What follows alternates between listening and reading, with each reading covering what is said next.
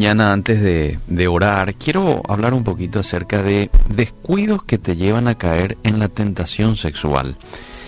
Eh, y para empezar a, mencionar cuáles son esos descuidos, antes quiero recordarte, porque yo sé que lo sabes, de que todos tenemos una tendencia pecaminosa inherente que es fruto de la caída. Y esto ya nos muestra el apóstol Santiago en Santiago 1.13. Cuando alguno es tentado, no diga que es tentado de parte de Dios. ¿eh? Porque Dios no puede ser tentado por el mal, ni Él tienta a nadie. Verso 14, sino que cada uno es tentado cuando de su propia concupiscencia es atraído y seducido. Concupiscencia en el griego es epitumia, que se traduce como codicia, lujuria, malos deseos. Y eso eh, lo tenemos de manera natural. Jesús dijo en Mateo 15, 19, del corazón salen los malos pensamientos, homicidios, adulterios, fornicaciones, hurtos, blasfemias, etc. Ahora, el Hijo de Dios, el Hijo de Dios tiene la capacidad de hacer frente a esta naturaleza caída mediante el poder del Espíritu Santo. ¿Mm? ¿Y por qué es que muchos cristianos hoy en día se ven envueltos en pecados sexuales? Y aquí quiero mencionar cuáles son esos descuidos. Se descuida la oración y la lectura de la Biblia. Y cuando nosotros esto hacemos, mis queridos amigos, nos debilitamos espiritualmente.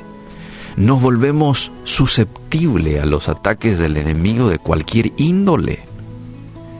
La oración y la lectura de la Biblia son como escudos de protección ante el ataque del enemigo y de nuestra propia naturaleza caída. Es el sistema inmunológico que tenemos en lo espiritual para cuando viene una bacteria o un virus, espiritualmente hablando, un pecado, una tentación, nuestro sistema inmunológico le puede hacer frente a eso, ¿verdad? Que es la oración y la lectura de la Biblia. Pero si yo estoy sin esos dos elementos en mi vida, entonces estoy expuesto, estoy expuesto a cualquier gripe, a cualquier este, en lo espiritual, ¿verdad?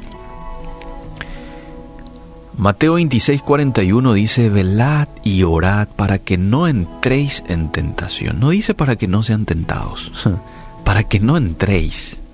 El espíritu está dispuesto, la carne es débil.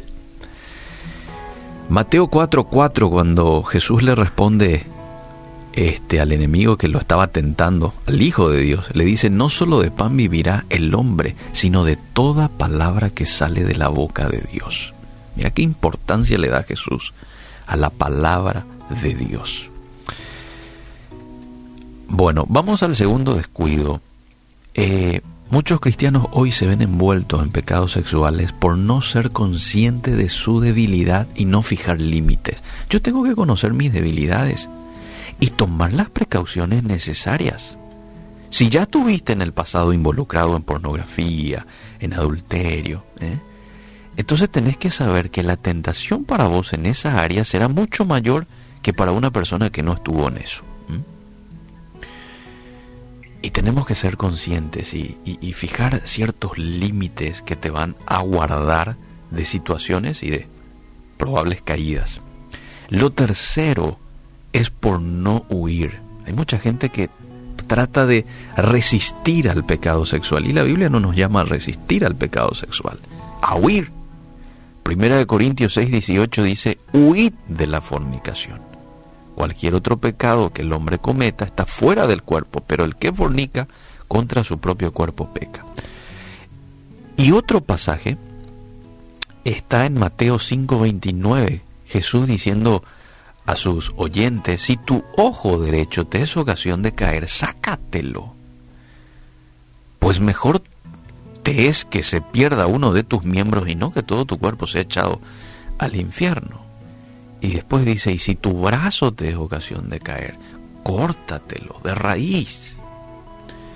Hoy podríamos parafrasear este texto diciendo, si un ambiente te es ocasión de caer, y corta de raíz, no vayas a ese ambiente. Si una mujer, si un hombre te es ocasión de caer, corre de este hombre, corre de esta mujer. Si tu amistad o tus amistades te son ocasión de caer, entonces cortátelo. Si el Facebook, si el celular, lo que fuese, te es ocasión de caer, sácatelo. Porque mejor te es entrar este, en el cielo sin celular, sin redes sociales, que ir con todo eso, pero a otro lugar.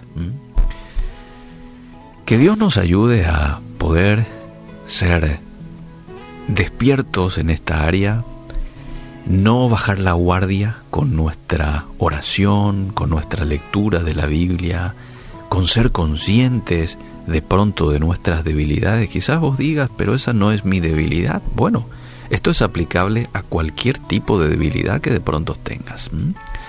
Hay muchos que luchan con eh, el deseo de hablar mal de otros, de murmurar, de llevar chismes. Esa es mi debilidad, dice mucha gente. Y bueno, conoce, sé consciente de que esa es tu debilidad y fíjate límites, de manera que no seas embaucado por un pecado que finalmente termine desagradándole a Dios, entristeciendo al Espíritu Santo.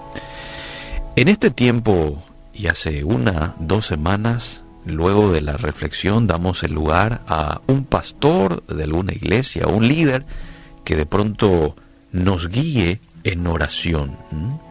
No este, dejamos de recordar y de decir de que tenemos una herramienta poderosa llamada oración que la podemos utilizar en cualquier momento, en los momentos de alegría, de celebración, pero también en los momentos de aflicción. Y hoy mucha gente está pasando por tiempos de aflicción. Por eso he pedido hoy al pastor de la iglesia bíblica, Maximino Vera, que nos acompañe en este tiempo. Él accedió, así es que nos sumamos a esta oración, a este pedido que él realiza a continuación. Adelante, pastor. Bendito Señor Jesús, rogamos por la paz, rogamos por la consolación sobre cada familia, tantas familias que ha tenido pérdida de seres queridos. Señor Dios, por tanta gente que ha perdido un lugar de trabajo, tu provisión, tu contención, tu soporte, fortaleza traiga sobre, sobre cada corazón. Señor, por tantas personas que están sufriendo de enfermedades, complicaciones, dificultades, dolencias, Señor, tanta gente que quizás esté en incertidumbre sin saber qué tiene, qué hacer, cómo hacer, dónde hacer. En medio de esa necesidad te rogamos que te manifiestes, proveas, dirijas, sanes Oh Señor, te rogamos por esta nación, rogamos, oh Señor, ante esta situación del colapso sanitario que está causando mayor desconfianza en las autoridades. Te, Señor, Señor, te rogamos por las autoridades puedas manifestarte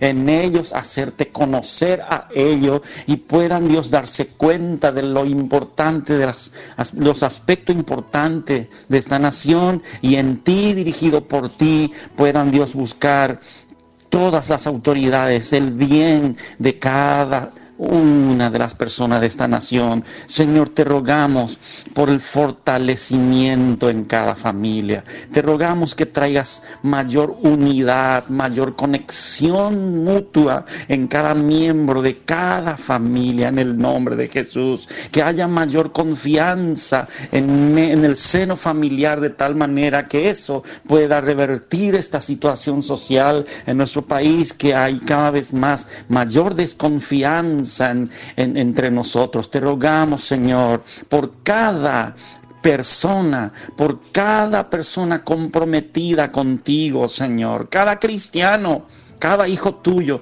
sea más afirmado en ti, oh Señor, para reflejar ejemplo de fe ejemplo de paz, ejemplo de buen trato, de cuidado al otro, volcando su amor, nuestro amor hacia los demás, Señor, para que te vean a ti, oh Padre. En el nombre de Cristo Jesús, Espíritu Santo, abrázanos, inúndanos, dirígenos, guárdanos en ti, Señor. Nuestras almas estén guardadas en ti. Ningún patrón de pensamiento del diablo penetre nuestra mente, que nuestras almas se mantengan en ti, guardadas, sanadas, y nuestro espíritu, Señor, conectados a ti, estemos más fortalecidos en el nombre de Cristo Jesús. Amén. Amén y amén. Gracias, pastor, por dirigirnos en este tiempo.